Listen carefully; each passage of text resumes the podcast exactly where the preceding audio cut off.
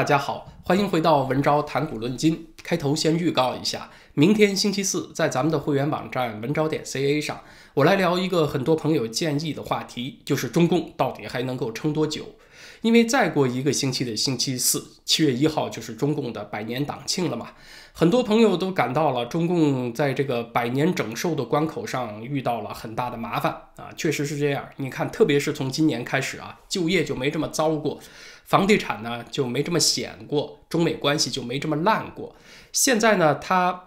还不像八九年那样啊！八九年那会儿呢，中共面临的问题是人民群众受到自由民主思想的鼓舞，走上街头，要求中共立即做出改变。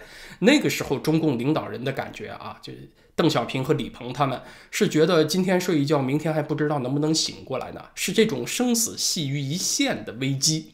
而现在呢，它紧迫感似乎没有那么强，但是危机来得更加全面，也是更加系统性的危机。在八九年那会儿呢，其实中共不是没有工具可用啊，他要考虑的是能不能下决心啊，把坦克派上街，把人民群众的反抗扑灭下去。考验的是邓小平能不能咬牙下狠心，把他的那个什么很开明的名声一笔勾销，就算当屠夫也要维护中共的体制。但是呢，它工具是有的，就是动用暴力。而现在，不管是习近平还是换任何一个中共领导人，面临八九那个情况啊，他都不缺乏这份狠心了。现在的问题是啥呢？是不知即将安出，是没有办法。你像人口老龄化、内卷躺平、发达国家要和中国脱钩，那这些问题，你是有一个能用坦克上街解决得了吗？你坦克开进太平洋也解决不了啊！但是所有这些问题呢，都严重侵蚀到了中共政权的地基和承重结构了。也就是说，有一个问题不得到解决，中共整个政权的大厦都会坍塌。那也一直有朋友说啊，大不了这个西朝鲜就变北朝鲜嘛，再次闭关锁国啊！这个金家三代，你看扛这个西方的制裁封锁这么长时间了，几十年也没垮嘛，那中共也不一定垮得了。呃，我觉得还不是这样啊，因为人们总是讲大国优势、大国优势的，你不能光讲优势，大国也有劣势。什么劣势呢？就是它一大了以后，它这个系统就变得复杂，可控的因素啊就没有人家朝鲜那么多啊，你这个复杂就难控制。就像解方程式，人家小金的那个方程式里面呢，只有一个未知数 x，他把这个未知数搞明白了，那个结果就高度确定了。习近平的这个方程式呢，有 x、y、z 一堆变量，所以他要解题的难度就大很多。唐代诗人罗隐有一句诗，叫做“时来天地皆同力，运去英雄不自由”啊，就是有的时候你会觉得很奇怪，好事儿来的时候是一件赶一件的，一件好事儿能带动其他好事儿啊，所以呢，你这个运气挡都挡不住。可是坏事儿来的时候也是这样啊，糟心事儿一件接着一件把你往下推。这个系统变得复杂以后，它就会这样。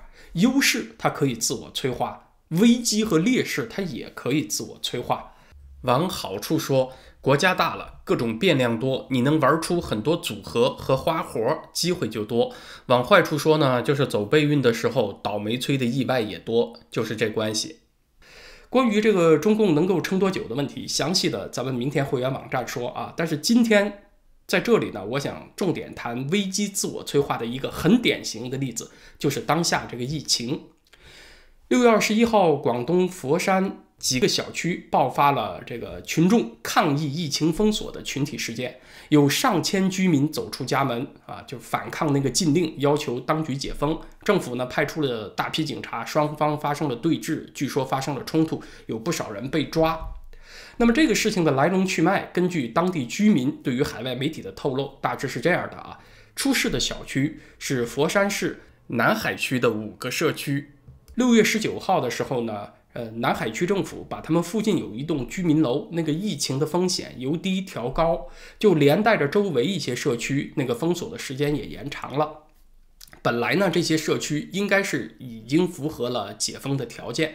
呃，据当地居民说，他们经过了多达七次的全员核酸检测都是阴性，而且呢，这附近也确实没有官方通报的确诊案例啊。结果还是给人家封锁延长了三天，在此之前呢，已经封锁了两个星期了啊。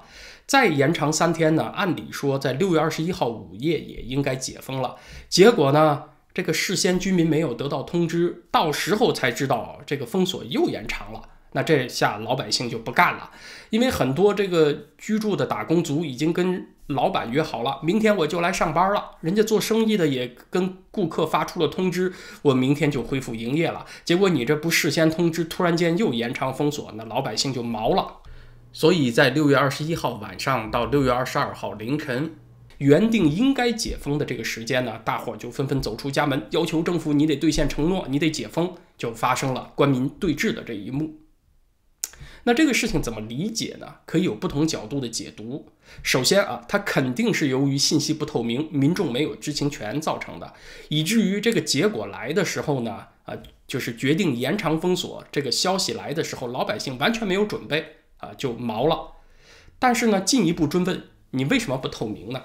但凡不透明，就有要掩盖的东西啊，你不想让别人看见吗？那请问要掩盖什么呢？那很大一种可能呢，就是佛山实际的疫情情况比政府公告出来的严重。政府呢不全对老百姓说实话，但是他手段上呢又要采取强制措施，得去防止疫情扩散。他怎么办呢？就采取这种事先不通知，到时候去延长封锁的做法。当然，我这么推测呢，也会有人质疑我啊，你有什么根据？你就这么猜？咱们看，就是他实际公布的确诊人数和他采取手段的严厉程度啊不相称。啊，那就免不了惹人猜疑。观察这个事情的另外一个角度呢，就是大家看中国人也不是无限驯服的，对吧？不是说政府随便怎么整你啊都是没事儿的。对这个非常严厉的疫情管控模式，中国人啊也有 hold 不住的时候。其实中国模式的那个防疫啊，总结起来啊就两点：管住嘴，管住腿啊，也就是严格控制消息的流通和严格限制人们的行动。其实过去这一年呢，我一直在考虑这个问题，就是在防疫上，这个集权模式它是不是真的有优势啊？要知道，不仅很多中国人是这么看的，很多西方人也有这个印象。我不久之前短期去了美国几天，去多伦多机场的路上呢，出租车司机就是一个北非摩洛哥来加拿大的移民。他这一路上啊，就在跟我说这个事儿啊，就说由于疫情啊，他的生意减少了百分之九十。一路上他就在夸啊，中国怎么怎么成功啊！你看中国政府说不准老百姓出门，这街上真的就空了。你看我们加拿大，这哪里是 lock down 呢？根本就不像是封闭，这路上还有这么多车呢。要像中国那样啊，把人管得这么死的话，呃，真没人出门的话，那疫情早就控制住了。对这个问题呢，结论上我是持开放的态度，就是说我。不认同集权模式，但是在防疫这个事情上，我们要看短期，要看长期，得从实际的效果来评价。前面呢，咱们讲了危机有自我催化的趋势，尤其是在大国，它这个系统内部一复杂以后啊，危机就容易事儿赶事儿，自我催化。在中国古代，瘟疫就经常发挥这种让危机自我催化的作用，它是触发点。为什么呢？因为瘟疫来了以后，人们就要出去逃难避瘟，那就免不了庄稼扔在地里面没人收割，呃，下一年呢没人播种，农业周期呢它有一年没有衔接上，那第二年就会出现粮食短缺。这个时候，如果政府救济能够跟上，还是能够平息危机的啊，让灾民安顿下来，等瘟疫过去以后回家恢复农耕。把比较艰难的一两年熬下去，这个危机也就平息了。可是，往往到了王朝后期呢，这个政治腐败的后果就显现出来了。就是政府的官仓啊，它的粮仓啊，它里面没有粮食，早就被腐败官员倒腾出去卖了。政府发的救济款呢，又被官员层层克扣贪污，灾民们就得不到救济，那人们就只有四处逃难乞食，这个农业生产就跟不上，于是饥荒就会扩大。而且随着人口的流动，饥民一流散，也把瘟疫带到了更多地区。饥荒呢，又造成人们营养不良，抵抗力下降，更加容易染疫。所以，在中国古代，瘟疫和饥荒它是起到互相催化的作用，就滚雪球似的越变越大。而这个灾难变得越严重呢，这个政治体系的无能低效也就越显露出来。所以到最后啊，谁都没有办法了，饥民就扯旗造反。打劫官僚的财产，占领政府的粮仓，酿成社会大动荡，这就是事儿赶事儿，这个危机自我催化的结果。由易生乱是中国王朝灭亡的常见模式。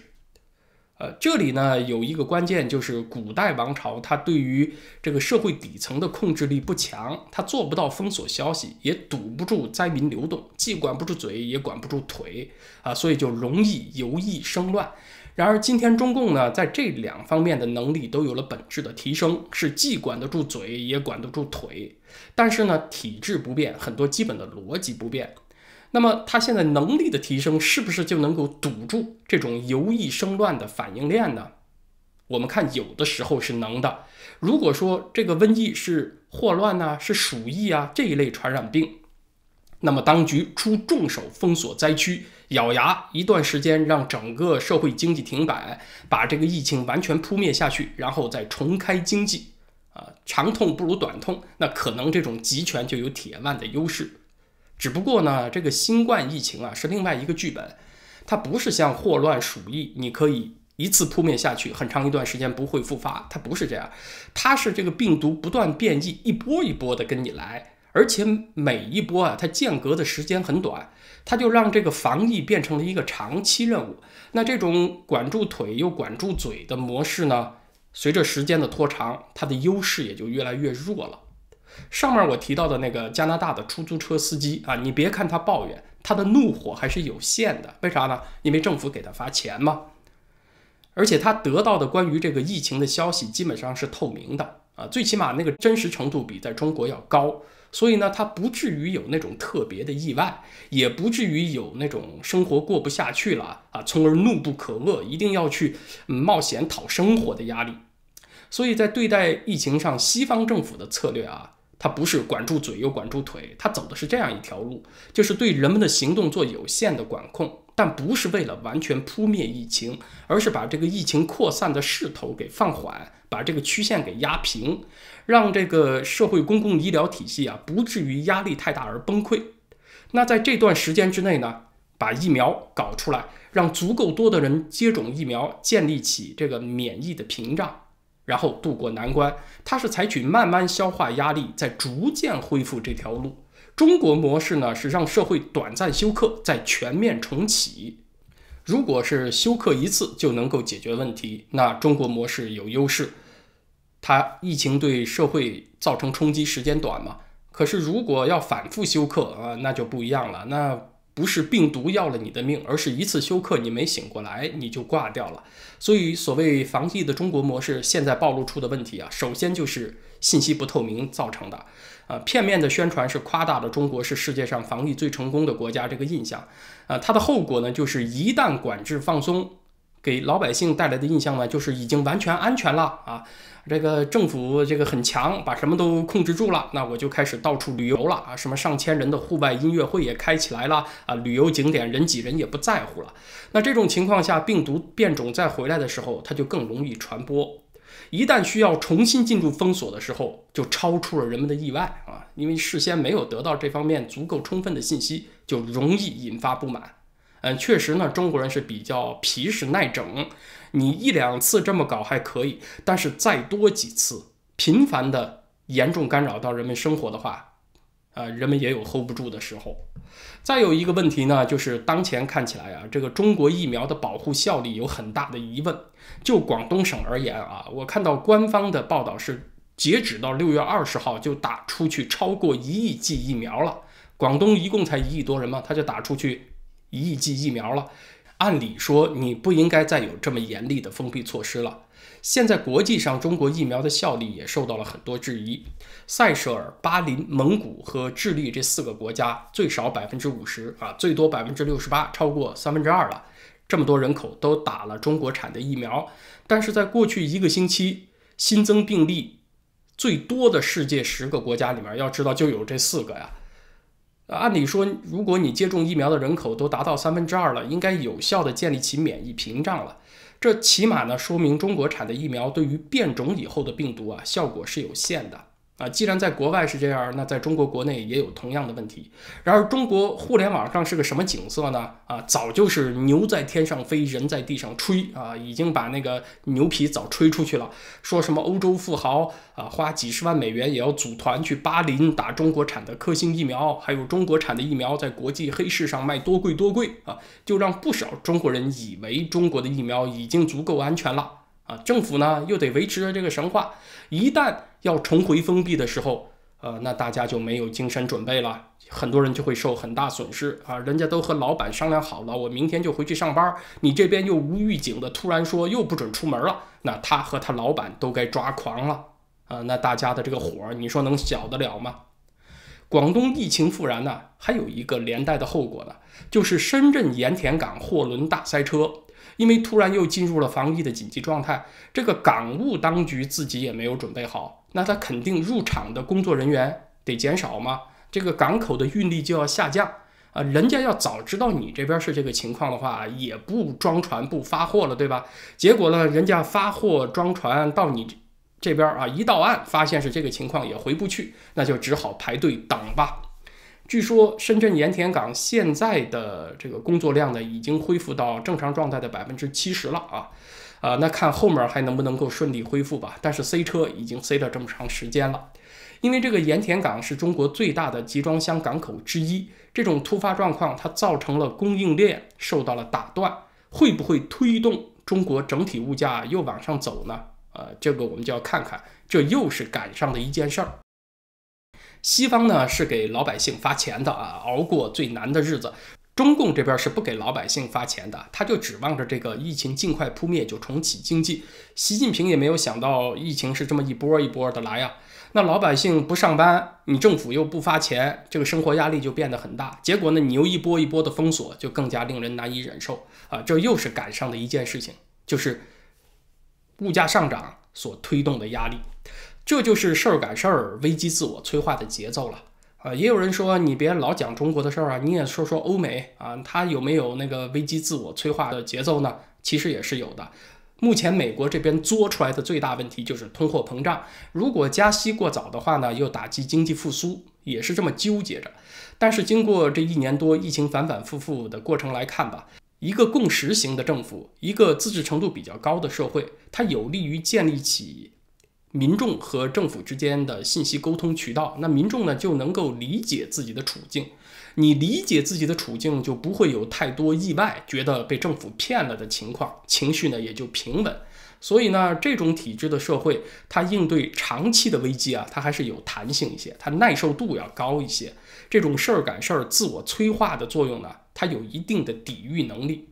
所以，我们看疫情对于不同社会体制的考验，是一个长期的过程。我们还是得看长期的结果啊。那今天的话题呢，咱们就聊到这儿，谢谢大家啊。明天是在会员网站上和大家见面，在文昭谈股论金这个频道，咱们星期五再见。